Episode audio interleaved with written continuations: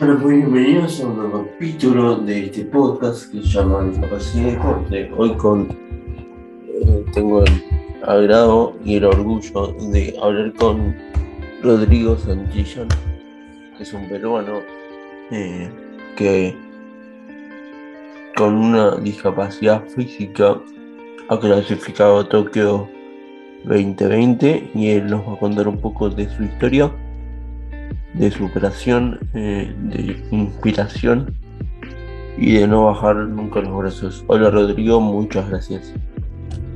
Hola, ¿qué tal? Muchas gracias. Soy Rodrigo Santillán, medallista en Lima 2019, deportista paralímpico de Tokio 2020, finalista en Tokio 2020. Este, bueno, tengo 16 años, este, mi discapacidad la poneuropatía deslizante mixta, que afecta a los miembros inferiores y superiores las articulaciones, habilita los músculos y nervios.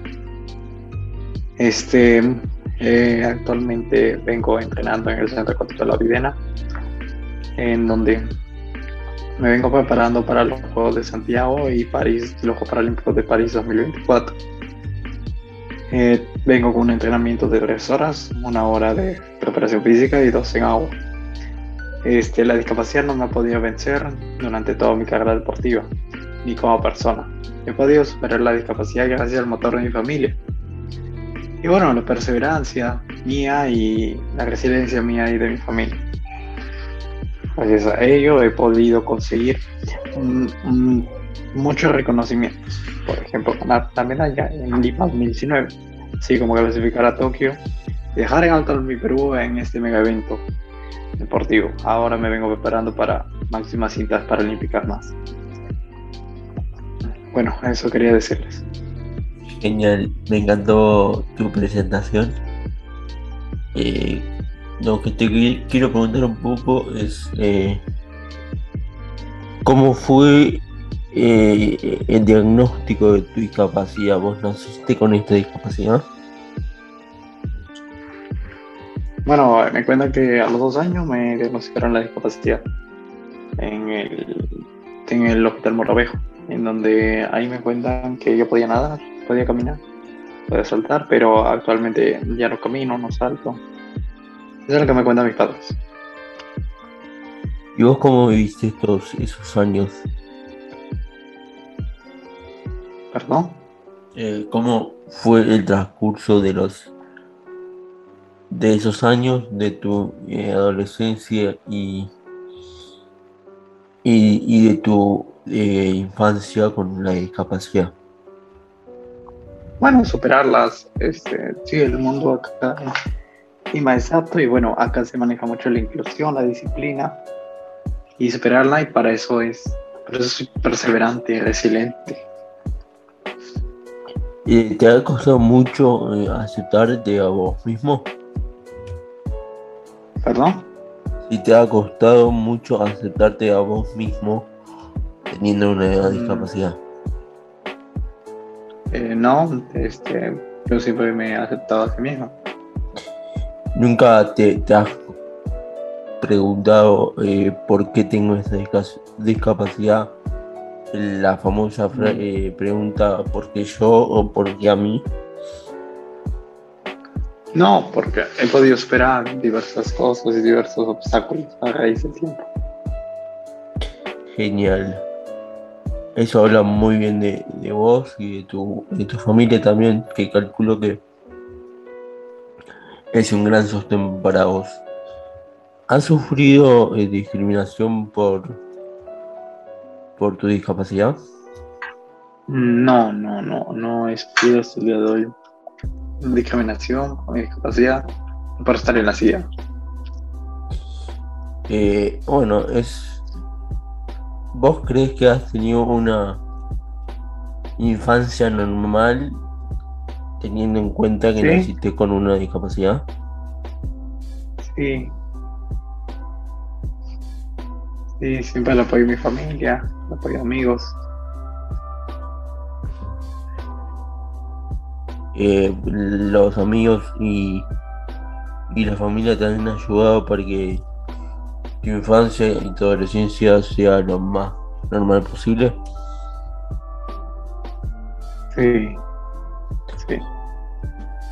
Bueno, teniendo en cuenta todo lo que me está diciendo, eh, podemos llegar a la conclusión que tu familia y tus amigos y compañeros son clave en el desarrollo de tu infancia y eso está muy bueno y lo que mm, ahora me se me ocurre preguntarte es cómo te empezó tu vida deportiva Bueno, yo inicio gracias a un viaje a Taiwán en donde la señorita Alicia García me invita a la natación. Yo sin saber nadar, avisando el profesor Fernando me enseñan a nadar en el Estadio Nacional, en donde vieron mi gran potencial que tenía, así que me convocan a viajar. 19, Lima 2019 tengo la medalla de bronce y ahí clasifico a Tokio 2020. Hubo una parte que se cortó, pero no, no hay problema. ¿Cómo fue, eh, fueron tus primeros años siendo un deportista de alto rendimiento y luego te consulto sobre Italia, no, Italia no, sobre Lima 2019 y Tokio 2020? Bueno, sí, mucha preparación y mucho sacrificio durante todo este camino que he tenido hacia Tokio 2020. No, hacia Lima y hacia Tokio. Siempre había sacrificios en todo esto. ¿Y cómo fue la clasificación? Y lo que más me, me interesa que cuentes es cómo es el tema de la clasificación, en qué categoría está, cómo es el tema de la categoría para la gente que no sabe eh, cómo clasificar a, un, a un a un juego paralímpico o, o cómo fue la clasificación a Lima 2019? Bueno, mi, mi clasificación al S2 es una de las discapacidades más severas. Es de la clasificación, bueno, me clasifiqué en, en la pelotería Caixa, gracias a que hice un buen tiempo y un tiempo clasificatorio en donde yo me clasifico a Lima. Igual para Tokio, en Lima 2019 obtengo un buen tiempo eh, para clasificar a Tokio, el tiempo MQS. Eh, y lo mismo para Tokio. Para Eh, Tokio hice un mismo tiempo y bueno, un tiempo mejor para clasificar a los juegos. Genial. ¿Cómo crees que fue tu tu tus Juegos Paralímpicos? Tu performance en estos Juegos Paralímpicos. La performance en Tokio 2020 ha sido muy buena, ya que hemos subido a aliviar la pandemia y bueno, este clasificar y entrenar duro la pandemia ha sido también un reto más. Eh, si querés contar un poco de tu eh, de tus resultados, está más que más que invitado para que un poco la gente sepa eh, cómo, cómo fue tu desarrollo, por, decirlo de alguna manera. Sí, mi desarrollo, en, bueno, este, en todo este tiempo ha sido muy bueno y nada que envidiar a otros deportistas de élite. Actualmente me vengo preparando ah, para los Juegos de Santiago y para París 2024. Esos son los torneos próximos que tengo. Genial. Eh, ¿Cómo crees que está eh, el Comité Paralímpico, tanto peruano como a nivel latinoamericano? ¿Cómo crees que ha sido el, el desarrollo de lo de cada Sí, el apoyo, De el cada- apoyo de ha sido muy bueno. El apoyo del Perú ha sido muy bueno.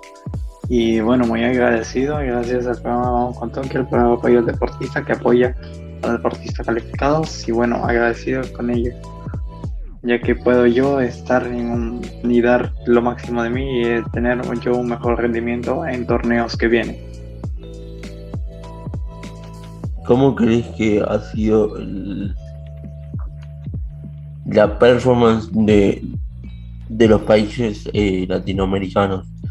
Tanto Brasil, Ecuador, eh, Perú, Colombia, Argentina, Chile, Brasil, ya dije Panamá. ¿Cómo crees que ha sido su, su performance teniendo en cuenta que hubo una pandemia de promedio? Sí, los países han estado muy fuertes y bueno, a seguir entrenando para dar un buen resultado en el próximo torneo que viene. Genial. Se te nota una persona muy optimista y eso también habla muy bien de vos. Ya para ir un poco finalizando, te quería consultar un poco sobre la discapacidad. ¿Cómo crees que está el mundo frente a las personas con discapacidad? Tanto eh, Perú eh, como Latinoamérica en sí. ¿Cómo crees que está el mundo preparado a nivel arquitectónico, a nivel infraestructura para las personas con Sí, las discapacidad? infraestructuras han estado muy buenas ahora en Tokio y acá en Lima. Esperemos que se, más gente con personas con capacidad se inspire en nosotros y haya más chicos en el deporte. ¿Cómo es eh, eh, tu país frente a las personas con discapacidad? Sí, acá maneja mucho la inclusión y no hay tanta discriminación. ¿Es un país que acepta a las personas con discapacidad? Sí, ¿Y vos crees que esto eh, ha beneficiado para que vos tengas eh, la posibilidad de ejercer lo que más te gusta? ¿qué? Eh, esto que vos me decís de que Perú es un país que acepta a las personas con discapacidad. Para vos esto es un beneficio a la hora de realizar deporte, ya que el país está preparado para las personas con discapacidad. Sí, Perú acepta mucho a las personas con discapacidad. Se acepta y bueno, es muy bueno eso ya que no hay tanta discriminación en las calles. Bueno, ya para finalizar te agradezco Rodrigo. Eh, dos preguntas finales y nada. Primero eh, te, te agradezco y segundo eh, te pregunto, ¿qué objetivos tenés en un futuro?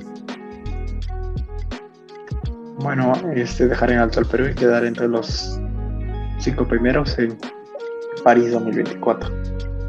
Asimismo, este, dar lo máximo de mí en los torneos que Genial. Eh, y para finalizar, nuevamente te agradezco. ¿Qué mensaje querés para dar para finalizar? Eh, un, le- eh, un, un- mensaje que les doy es Dale. que me vean como un ejemplo de vida. Que si yo pude, porque ustedes, ¿no? Con perseverancia, fuerza y resiliencia logran todos sus. Muchas gracias por la entrevista. Muchas gracias Rodrigo por, estar en este capítulo. y Te deseo lo mejor en, tanto en Santiago 2023 tan- y en París 2024. Eh, ojalá que se cumplan todos tus, tus logros que tanto deseas y nada. Te agradezco por el tiempo. Ok, y muchas gracias. Muchas gracias. Buenas noches. Muchas gracias, chao, chao. Eh, y nos despedimos de este capítulo. Muchas gracias y nos vemos en el próximo capítulo.